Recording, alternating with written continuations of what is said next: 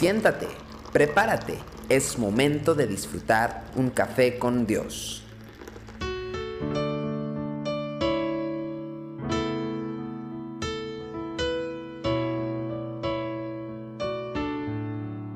Ya que estamos centrados en el cafecito y hablando de algunas parábolas, hoy quiero hacer como un comentario acerca de Mateo 25, del versículo 24 al 25, donde el Señor habla acerca de la parábola de los talentos.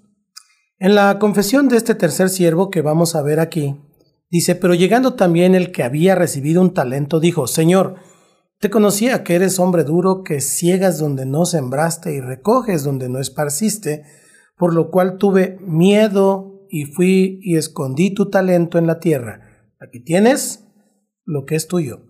En esta confesión encontramos una de las razones por las cuales nuestras vidas, nuestros proyectos y nuestros ministerios no prosperan. Fíjate bien, el amo no negó que él fuera un hombre que segaba donde no sembraba, ni tampoco que recogía donde no esparcía, porque Dios es el dueño de todo y él hace lo que quiere. Pero estas características, lejos de inspirar al siervo, le infundieron miedo porque veía en ellas las marcas de un hombre duro. Su visión equivocada del amo es lo que lo llevó al fracaso. Anota eso. El miedo no inspira, ni nos motiva a tomar riesgos. El miedo paraliza. Cuando el temor se apodera de nuestros corazones, las cosas a nuestro alrededor dejan de tener su correcta perspectiva y parecen obstáculos insuperables. Creemos que cualquier paso que tomamos va a terminar en el fracaso y acabamos por no hacer nada.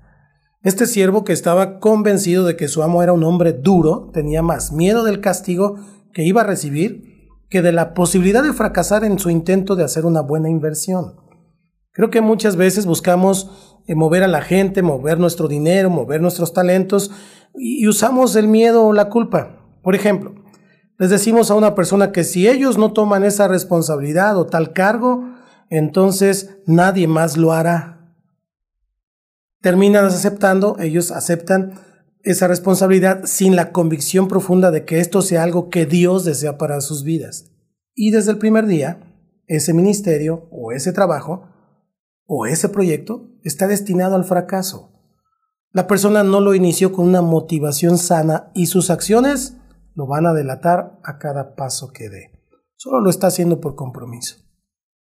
Lo único que verdaderamente puede motivarnos a un servicio sano es la seguridad de que somos amados por nuestro Padre Celestial.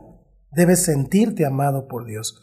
Cuando nos movemos en su amor, podemos asumir los riesgos de inversiones que podrían fracasar, sí, porque siempre existe el riesgo, pero sabemos que no se está progresando por la calidad de nuestros logros, sino por el amor que Dios nos tiene y nos está enseñando a vivir. Avanzamos confiadamente en los proyectos que tenemos por delante porque sabemos que su amor nos va a guiar y nos va a sostener en cada emprendimiento que demos. Finalmente, Él está detrás de nosotros y Él es el dueño del talento. Tenemos que notar la manera en que ocurre la transición de Jesús de una vida secreta a la vida pública del ministerio. Dice los evangelios que cuando salió de las aguas, se oyó una voz de los cielos que dijo, Este es mi Hijo amado, en quien tengo complacencia. Antes de que comenzara la tarea para la cual había sido enviado, el Padre estaba dando su cobertura y expresando su amor incondicional. Este es mi Hijo amado. Tú eres un Hijo amado de Dios. Así que los cuestionamientos, las dificultades y aún las traiciones que esperaban en el futuro de la vida de Jesús no iban a neutralizar esta fuerza, esta relación entre padre e hijo, porque había un amor que sostenía todo. De la misma manera, hay un amor que sostiene todo detrás de todo lo que emprendes, y es el amor de Dios. Así que tienes que sentirte libre para avanzar confiado por el camino que Dios te ha marcado. Asegúrate que sea lo de Dios lo que estás haciendo. ¿Qué cosas te motivan a servir a Dios? ¿Cómo logras motivar a la gente que está contigo para servir a Dios? ¿Ellos saben que son amados por Dios? ¿Y qué cosas puedes hacer para que sepan que aun si fracasan, aun si fracasan, tú los seguirás amando y Dios también? Que Dios te bendiga. Recuerda, Dios te ama. Esto es Café con Dios. Tu amor es más dulce que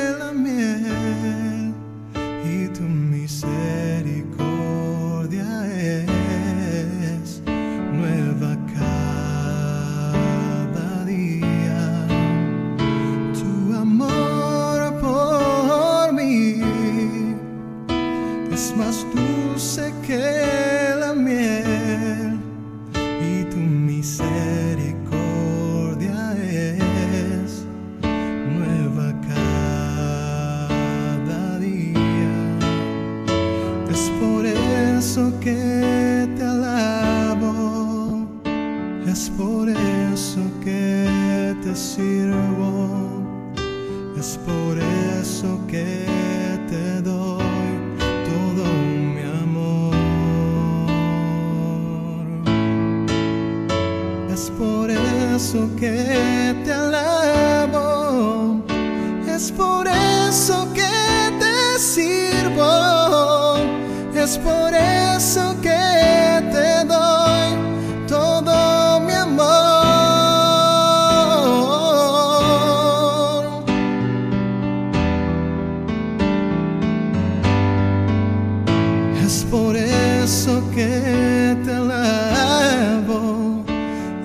por eso que te sirvo, es por eso que